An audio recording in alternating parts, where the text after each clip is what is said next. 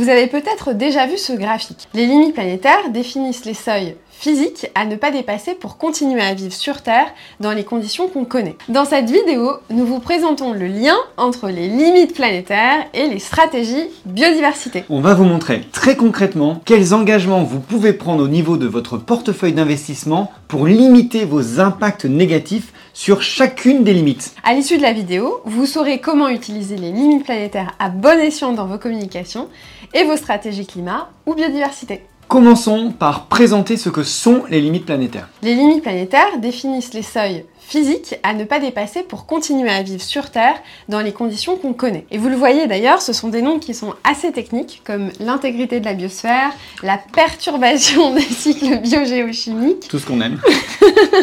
On va vous les expliquer justement très clairement et vous allez comprendre facilement le concept. Ces limites font référence à neuf paramètres vitaux qui concernent le climat, l'eau, les sols, l'atmosphère, etc.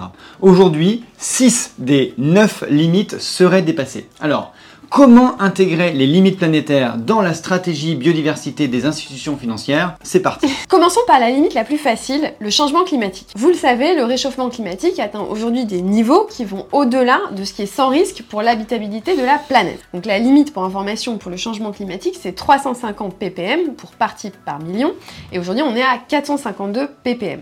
Ce dépassement implique un dérèglement climatique qui a de nombreuses conséquences, comme hausse des températures, des événements climatiques extrêmes, la montée des océans, la disparition des espèces, etc. Comment intégrer la limite planétaire du changement climatique dans une stratégie des investissements? Eh bien celle-là, c'est facile, hein, et vous y contribuez probablement déjà. Il faut réduire l'impact des investissements sur le climat, c'est-à-dire engager les entreprises à réduire leur empreinte carbone en ligne avec euh, l'accord de Paris si possible. Vous pouvez aussi investir dans des investissements euh, dits verts pour contribuer à la neutralité carbone ou alors à la transition énergétique. Deuxième limite, le changement d'usage des sols. Cette limite fait référence à la conversion des forêts ou bien des prairies en zone de culture ou bien en zone urbaine. La déforestation et plus généralement toutes les façons dont on modifie l'utilisation des sols, donc ce qu'on appelle le changement d'utilisation des sols, réduit la capacité des forêts et des sols à jouer leur rôle de puits de carbone qui, lui, est indispensable à la régulation du climat. Tout cela, enfin le changement d'utilisation des sols, impacte aussi évidemment la biodiversité, c'est-à-dire les espèces animales, leur habitat et leur capacité de reproduction. Alors, comment intégrer la limite planétaire du changement d'utilisation des sols dans une stratégie d'investissement? Eh bien, vous pouvez par exemple exclure ou engager les entreprises à l'origine de la déforestation. Vous pouvez inciter fortement les entreprises dans l'agroalimentaire ou dans la cosmétique à mettre en place des mesures de prévention de la déforestation ou la mise en place de certification de non-déforestation des matières premières utilisées. Et à ça s'ajoute aussi de plus en plus d'outils disponibles et des plateformes qui cartographient les zones de déforestation quasiment en direct et classent les entreprises selon leur euh, contribution, leur politique vis-à-vis -vis de la déforestation.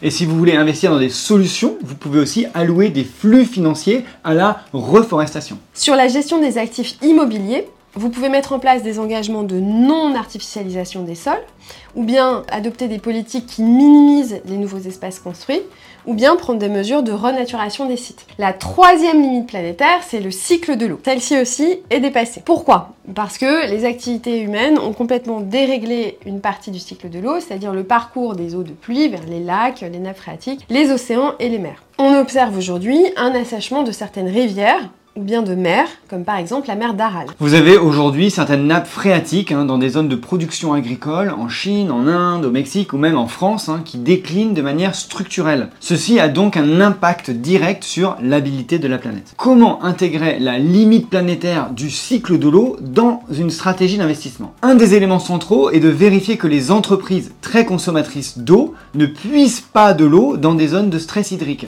et de vérifier que ces entreprises mettent en œuvre des mesures réelles pour réduire leur consommation d'eau. Et vous pouvez commencer par vous baser sur les secteurs les plus consommateurs d'eau pour prioriser les actions. Et d'ailleurs, des investissements dirigés dans des entreprises qui permettent de faire des économies d'eau participent à réduire les pressions sur le cycle de l'eau. La quatrième limite planétaire concerne l'acidification des océans. Les océans absorbent le CO2 dans l'air en le dissolvant, donc c'est une bonne chose. Mais l'absorption de quantités élevées de CO2 conduit en retour à l'acidification des océans, qui lui-même conduit à une perte des espèces marines. Autrement dit, si l'océan est trop acide, les espèces ne parviennent pas à fabriquer correctement leurs coquilles, et donc ce qui conduit à les faire disparaître, et donc ça perturbe énormément toute la chaîne alimentaire marine. Alors comment intégrer la limite planétaire de l'acidification des océans dans la stratégie d'investissement? Tout ce que vous faites pour le climat Ouais. contribue à diminuer l'acidification des océans. Toutes les technologies de captation du CO2 contribuent aussi à diminuer l'acidification des océans. Ensuite, vous pouvez aussi investir dans des actions spécifiques de restauration et de protection de la biodiversité marine. La cinquième limite planétaire est celle qui concerne la pollution et plus précisément les rejets de ce qu'on appelle les entités nouvelles. Les entités nouvelles, hein, ce sont des molécules polluantes ou des matériaux comme le plastique, euh, les biocides, les insecticides, les métaux lourds, euh, les solvants, etc., qui dégradent l'environnement au sens large. Donc l'environnement au sens large, hein, c'est l'atmosphère, les sols, l'eau douce, euh, les océans, etc. Aujourd'hui, tous les milieux sont pollués et le niveau de pollution atteint des seuils qui nous exposent à des risques importants. Alors, comment intégrer la limite planétaire des nouvelles pollutions chimiques dans une stratégie des investissements? Eh bien d'abord en identifiant les entreprises les plus polluantes, en les engageant à réduire l'usage de polluants et à changer leur méthode de production. Là, sur ce sujet, vous pouvez choisir votre combat. Vous pouvez vous attaquer au plastique par exemple en engageant les entreprises à réduire leurs emballages, à recycler les plastiques utilisés ou à utiliser des alternatives au plastique. Vous pouvez aussi cibler les pesticides en engageant les sociétés à les réduire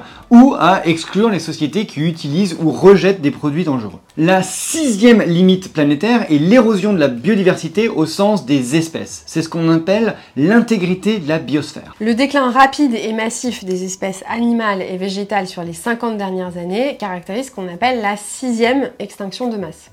Plus d'un million d'espèces est menacée d'extinction aujourd'hui et la vitesse à laquelle les espèces s'éteignent n'a pas eu d'équivalent au cours des dix derniers millions d'années. C'est évidemment lié euh, au réchauffement climatique qui dégrade les conditions de vie des espèces, à l'acidification des océans qui tue les mollusques et, perturbe toute la chaîne alimentaire, à la perturbation du cycle de l'eau douce qui assèche les sols et dégrade les conditions de vie des espèces, au changement d'utilisation des sols qui oblige les espèces à migrer, et puis bien sûr à la pollution qui euh, tue tout simplement les espèces. Et le problème, c'est que le déclin de la biodiversité menace la santé des sols, de l'eau et du bien-être humain. Alors comment intégrer cette limite planétaire de l'érosion de la biodiversité dans une stratégie des investissements? Eh bien en reprenant toutes les idées qu'on a déjà mentionnées au sujet du réchauffement climatique, du cycle de l'eau et de la conversion des sols et puis bien sûr de la pollution. En termes d'investissement, vous pouvez aussi investir dans des projets ou des fonds qui régénèrent la nature et qui protègent cette biodiversité. Si vous faites de l'infrastructure, vous pouvez aussi mettre en place des de protection de la biodiversité, en particulier si vous financez la construction de barrages ou de routes. La septième limite planétaire porte sur le cycle de l'azote et du phosphore. L'azote et le phosphore sont deux nutriments importants pour les plantes. Les agriculteurs traitent leur culture avec du phosphore et de l'azote, c'est-à-dire de l'engrais. Le problème, c'est qu'on en rejette de plus en plus et que ces flux d'azote et de phosphore ne seront donc pas tous absorbés par les cultures et que le surplus se retrouve dans les sols, les rivières, etc. Ce qui provoque par exemple la prolifération d'algues qui vont détruire les écosystèmes. On atteint aujourd'hui plus du double des valeurs limites sur cette limite planétaire.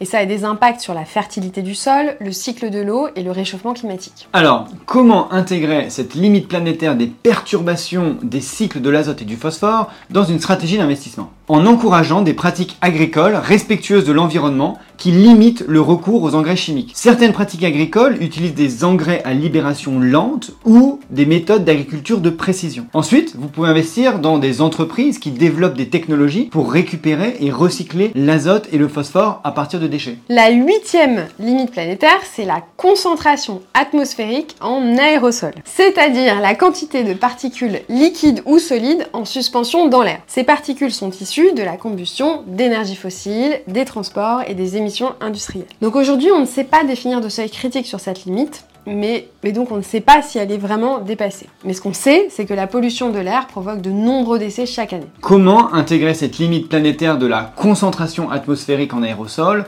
dans une stratégie d'investissement Eh bien en excluant certains types d'industries lourdes, le charbon et certaines activités agricoles. Et si vous voulez financer des solutions plutôt que de toujours exclure, vous pouvez investir dans des technologies propres, des technologies de contrôle des émissions d'aérosols ou alors dans des entreprises produisant des filtres à particules par exemple. Enfin, neuvième limite, c'est l'appauvrissement de l'ozone stratosphérique. Explication. La couche d'ozone protège la Terre des rayons du Soleil, et cette couche d'ozone a donc été très perturbée par l'émission de gaz CFC, utilisée dans les produits réfrigérants dans les années 90. Bon, la bonne nouvelle, c'est qu'on a réussi à stopper la dégradation de la couche d'ozone parce que ces gaz ont été interdits et la situation s'est globalement améliorée. Aujourd'hui, cette limite de l'appauvrissement de l'ozone stratosphérique n'est donc pas dépassée. Bonne nouvelle C'est donc possible de stopper la dégradation de certaines limites. Tout n'est donc pas perdu. Vous l'avez remarqué, hein, et on vous l'a montré euh, à plusieurs reprises, les limites planétaires sont interconnectées entre elles. La dégradation d'un élément a des répercussions sur les autres. Et c'est pour cette raison qu'utiliser le concept de limite planétaire fait beaucoup de sens pour structurer sa stratégie biodiversité globale. Et au passage, on le dit régulièrement, il ne faut pas séparer la stratégie biodiversité de la stratégie climat. Il faut faire une stratégie que l'on peut appeler environnementale ou bien stratégie nature et qui va inclure à la fois le climat, les sols, l'eau, la pollution, la déforestation, les espèces, etc. Voilà, si vous travaillez sur ces sujets, sachez que nous aussi, Moonshot aide les investisseurs institutionnels et les sociétés de gestion à élaborer et à mettre en œuvre des stratégies biodiversité robustes. Donc, si vous voulez construire ou renforcer votre stratégie biodiversité, contactez-nous et on sera vraiment ravis de travailler avec vous. À bientôt. À bientôt.